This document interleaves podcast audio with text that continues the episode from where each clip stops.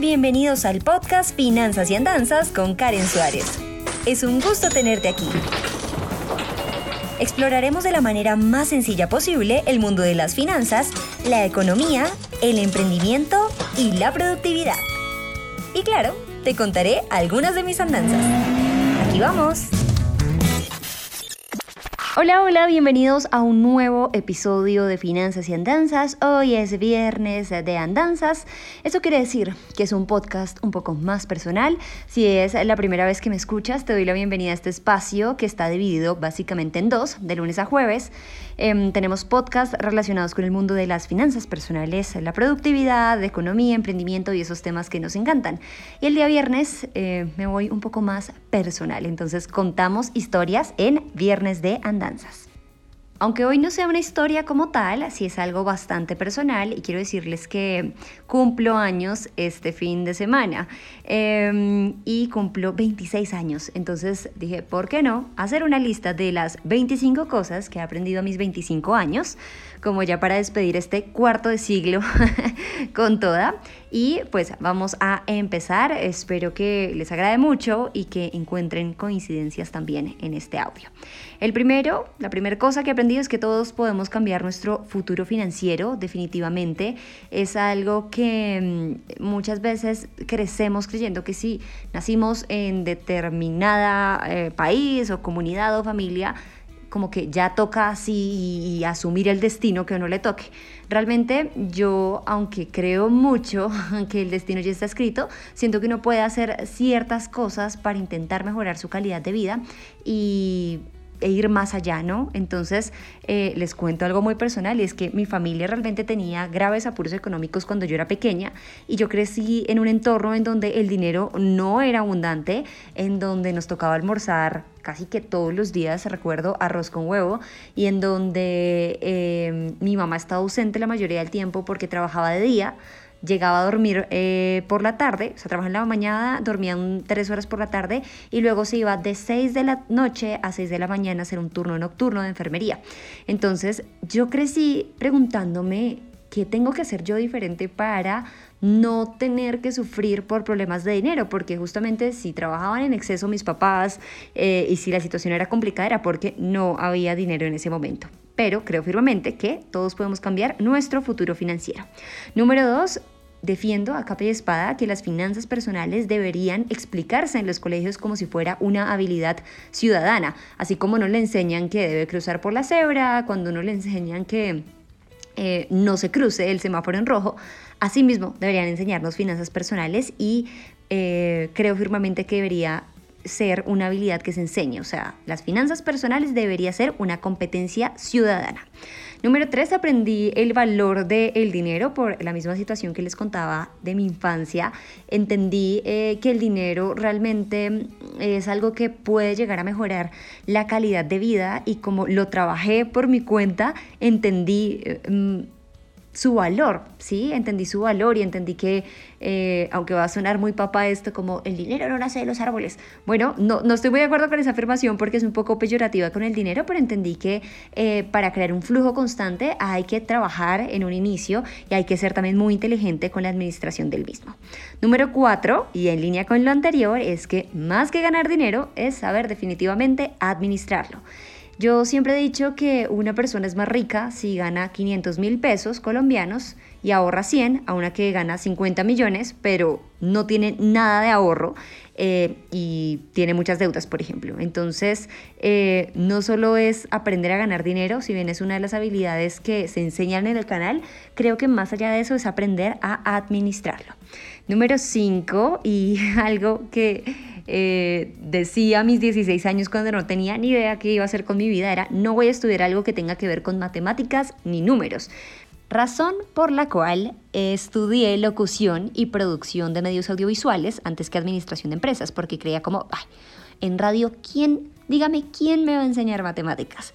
Eh, pero aprendí también con el tiempo que igual las carreras universitarias, así no tengan eh, per se un componente matemático, sí o sí tendrían que enseñar cómo un independiente cobra, cómo se pasa una cuenta de cobro, eh, cuánto vale una hora de tu trabajo, cuánto vale desarrollar un proyecto, porque al final eso tiene que ver con matemáticas y con cálculos que uno aprende a hacer con el tiempo a medida que crece en el mundo adulto, eh, pero sí no es una razón para no estudiar una carrera el hecho de que tenga o no eh, matemáticas. Número 6, que las personas valen por lo que son, no por lo que hacen. Eso lo he aprendido em, y, y, con el tiempo me he dado cuenta que cada vez las personas como que tienen muchas dimensiones y uno puede entrar a explorar esas, esas múltiples facetas y encontrar un ser humano maravilloso más que, eh, digamos, por lo que uno muestra o es en las redes sociales. Yo siempre he dicho que yo no soy mis redes sociales, definitivamente.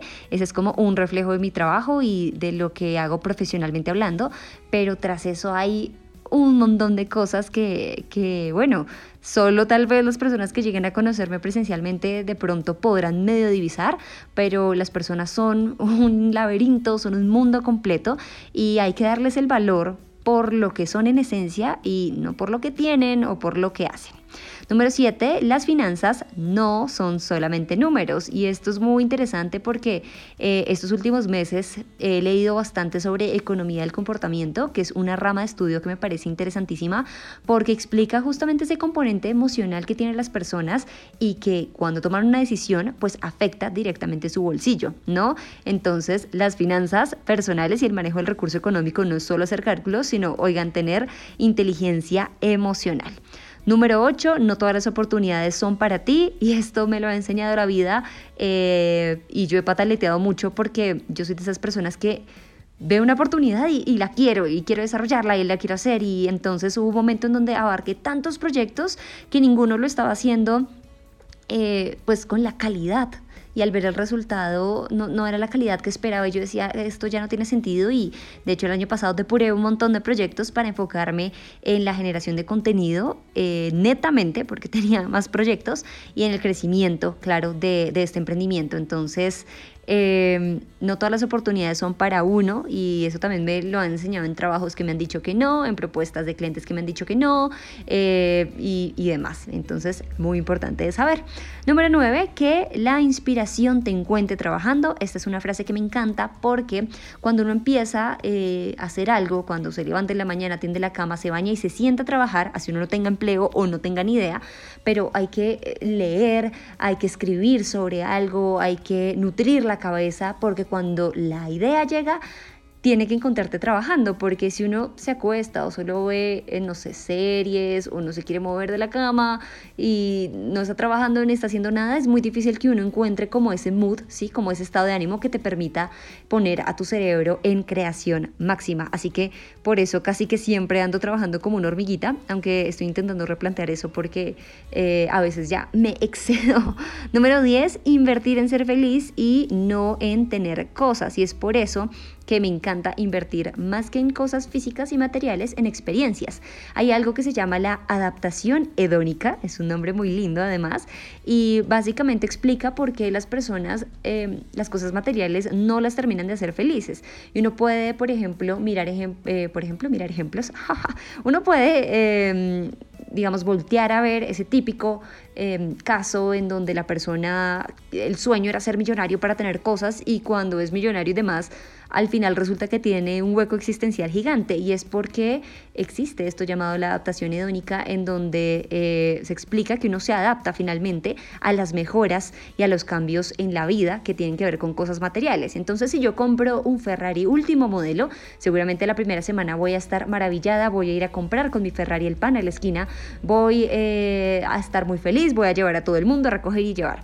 La segunda semana va a estar chévere también porque sigue oliendo nuevo el carro y demás, pero a partir de la cuarta semana, tal vez al sexto mes, eh, no sé, a los tres años, uno dice, bueno, ya, o sea, este es mi carro y ya me adapté a esto y se pasa como ese shot de endorfinas que, que uno tiene cuando compra algo nuevo. Es por eso que para mí, para mí personalmente es más importante una experiencia porque eh, puede durar poco tiempo, pero el recuerdo te queda para siempre y, y, y de pronto no lo tienes ahí siempre para como para acostumbrarte. Entonces me parece súper importante e interesante este punto. Número 11, tener equipo. Y esto me encantaría decírselo a la Karen más joven, pero bueno, es que en ese momento no había posibilidad, pero yo creé eh, mi canal de YouTube y yo inicié libreteando, poniendo la cámara, eh, maldiciendo y diciendo sandeces porque la cámara no tenía foco, porque no tenía alguien que me ayudara a grabar, luego editándolo y dándome cuenta que o no había conectado el micrófono o había mucho ruido. Y después de todo eso eh, el producto final y lo publicaba y tenía dos vistas. Y yo decía, Dios, esto no va a funcionar. Sin embargo, con el tiempo eh, me di cuenta que tener un equipo, claro, cuando ya había posibilidad económica, porque cuando uno inicia, uno es todo, em, había personas que editaban los videos y los hacían más rápido que yo, más lindos que yo, eh, y me liberaban tiempo para hacer otras cosas en donde yo sí era absolutamente esencial. Así que tener un equipo para crecer es clave. Y en línea con eso va el número 12, que es aprender a delegar. Cuando uno ya tiene el equipo, pero no confía en el equipo, es muy difícil también crecer, porque uno dice, no, esto yo lo hago, yo lo hago, y el equipo queda como, ok, nosotros no hacemos nada. Entonces, si uno tiene, em, digamos, talento humano del que pueda disponer, hay que saber encontrar lo mejor de cada persona y sus talentos para colocarle a esa persona esas tareas que a uno no le quedarían tan bien. Por ejemplo, yo ya sé que hay una persona experta en editarme estos podcasts. Hola Oscar, si me escuchas, un saludo. Em, y una persona que es experta en editarme los videos, pero claro, nadie más puede tener mi voz, nadie más es Karen Suárez, nadie más puede parecerse a Karen Suárez y yo sí o sí tengo que realizar la grabación de estos podcasts y de los videos. Eso es absolutamente esencial y necesario, pero claro, el equipo puede hacer todo lo demás técnico y aparte es un equipo maravilloso y muy talentoso, así que se los dejo a los mejores.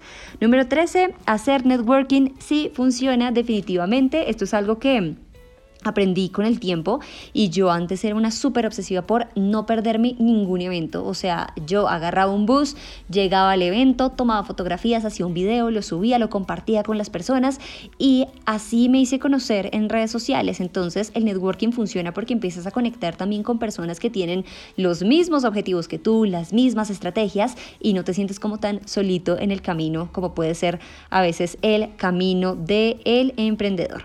Número 14, no hagas algo que no esté en línea con tus principios.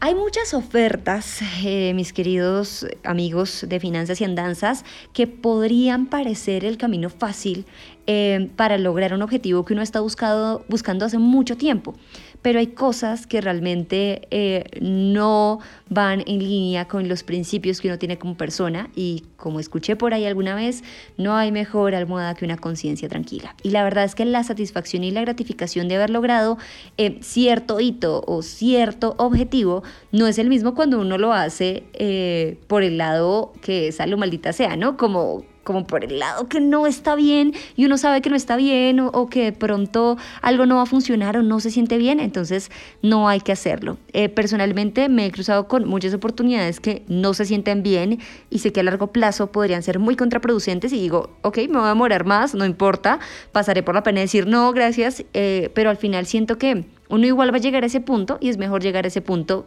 pues bien eh, y con la conciencia tranquila.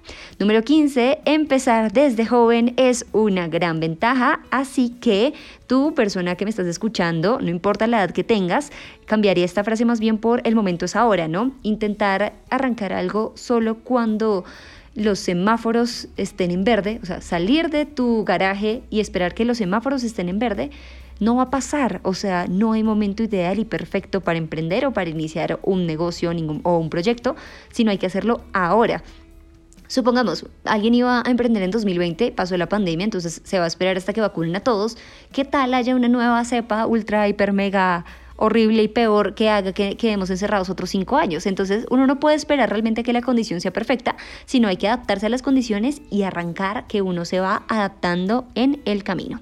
Número 16, superar las expectativas. Este es como la frase de mi vida, yo creo, porque la utilicé mucho, sobre todo en la academia, en donde en primer corte yo hacía los mejores trabajos, las mejores exposiciones y de alguna manera eso hacía eh, que yo tuviera una buena reputación en la universidad sobre todo. Y claro, en segundo corte y en tercer corte, cuando todo el mundo está muy cansado ya del estudio, pues yo tenía cierta ventaja porque ya había dado como el máximo, ¿sí? Con los, con los profesores y a veces, eh, digamos, sabían que uno tenía como, como buena reputación y decían, no, claro que sí, este trabajo está bien, o sea, se crea como una reputación interesante que te permite y te hace el camino menos espinoso ah, y sobre todo libera mucho tiempo eh, para hacer proyectos. Yo creé mi canal de YouTube, digamos que paralelamente a mi universidad, entonces sé y doy fe de que hacer todo pensando en superar las expectativas funciona.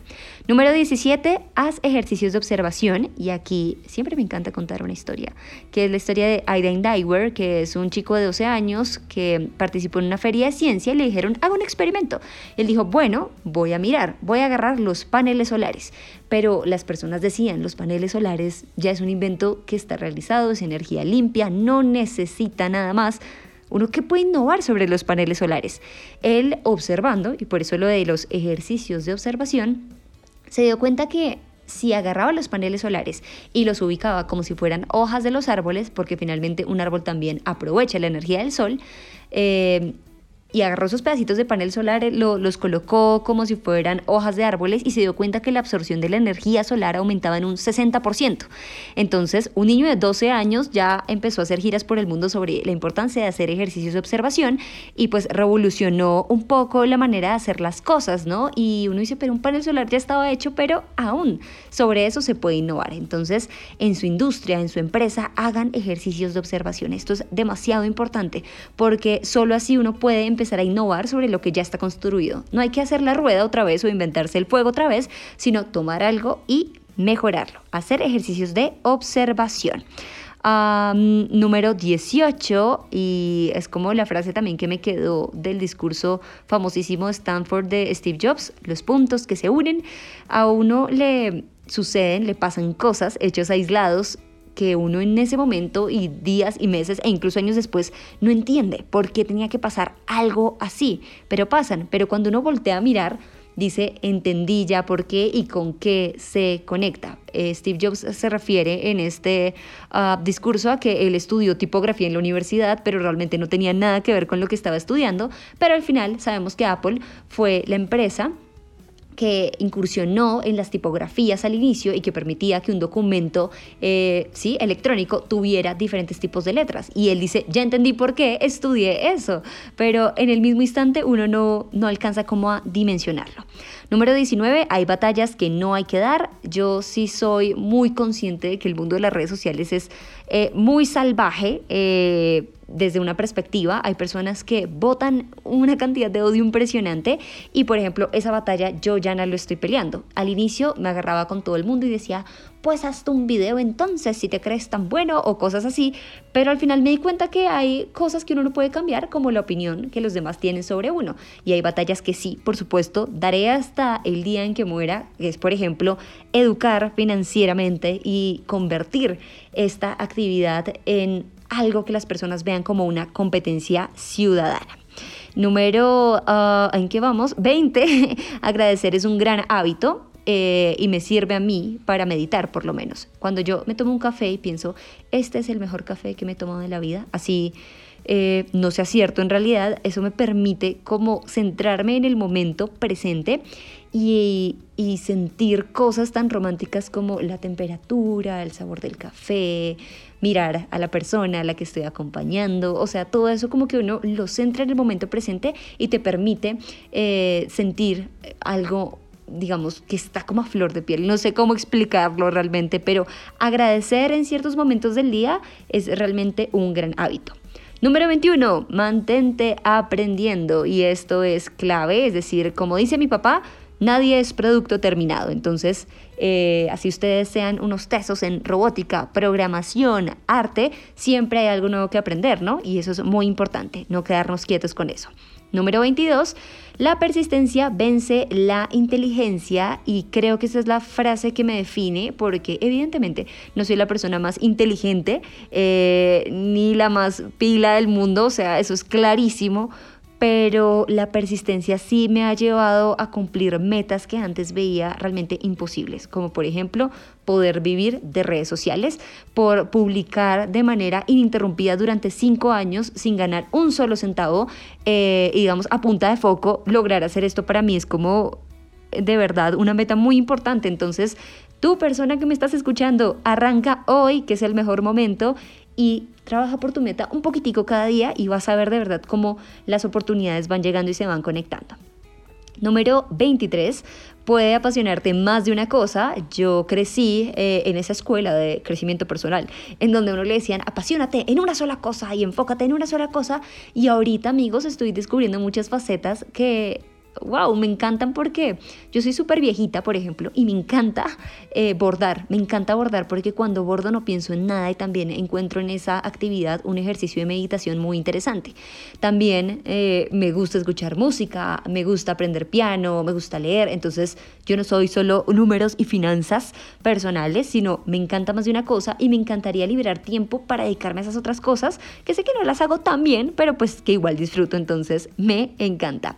Número 4, auto, 4, número 24, automatizar. Oigan, esta, si les soy sincera, y esta también va a ser una cápsula de tiempo para mí cuando me escuchen 10 años, automatizar. Esa palabra me está obsesionando, sobre todo eh, a finales de 2020 y a estos inicios de 2021, porque siento que cuando uno logra automatizar sus procesos, le queda mucho tiempo libre para disfrutar esas cosas de la vida que uno usualmente no disfruta bien, ¿no? Entonces, les cuento, yo quiero tirarme de parapente hace mucho tiempo, quiero aprender a cocinar un postre rico, pero con el día a día y, y las cosas y los correos electrónicos y el cordial saludo y atento a su respuesta y las cosas que uno hace como en piloto automático, a veces no queda tiempo para disfrutar esas cosas, entonces quiero aprender cómo automatizar mi negocio y mi empresa para poder liberar tiempo para mí y disfrutar de esas experiencias.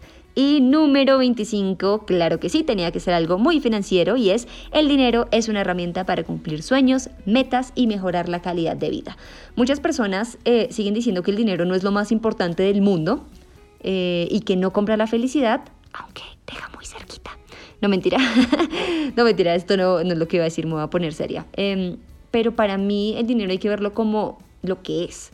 El dinero es una herramienta, es una herramienta además que te permite regalar momentos de felicidad y experiencias que a uno nunca se le olvidan.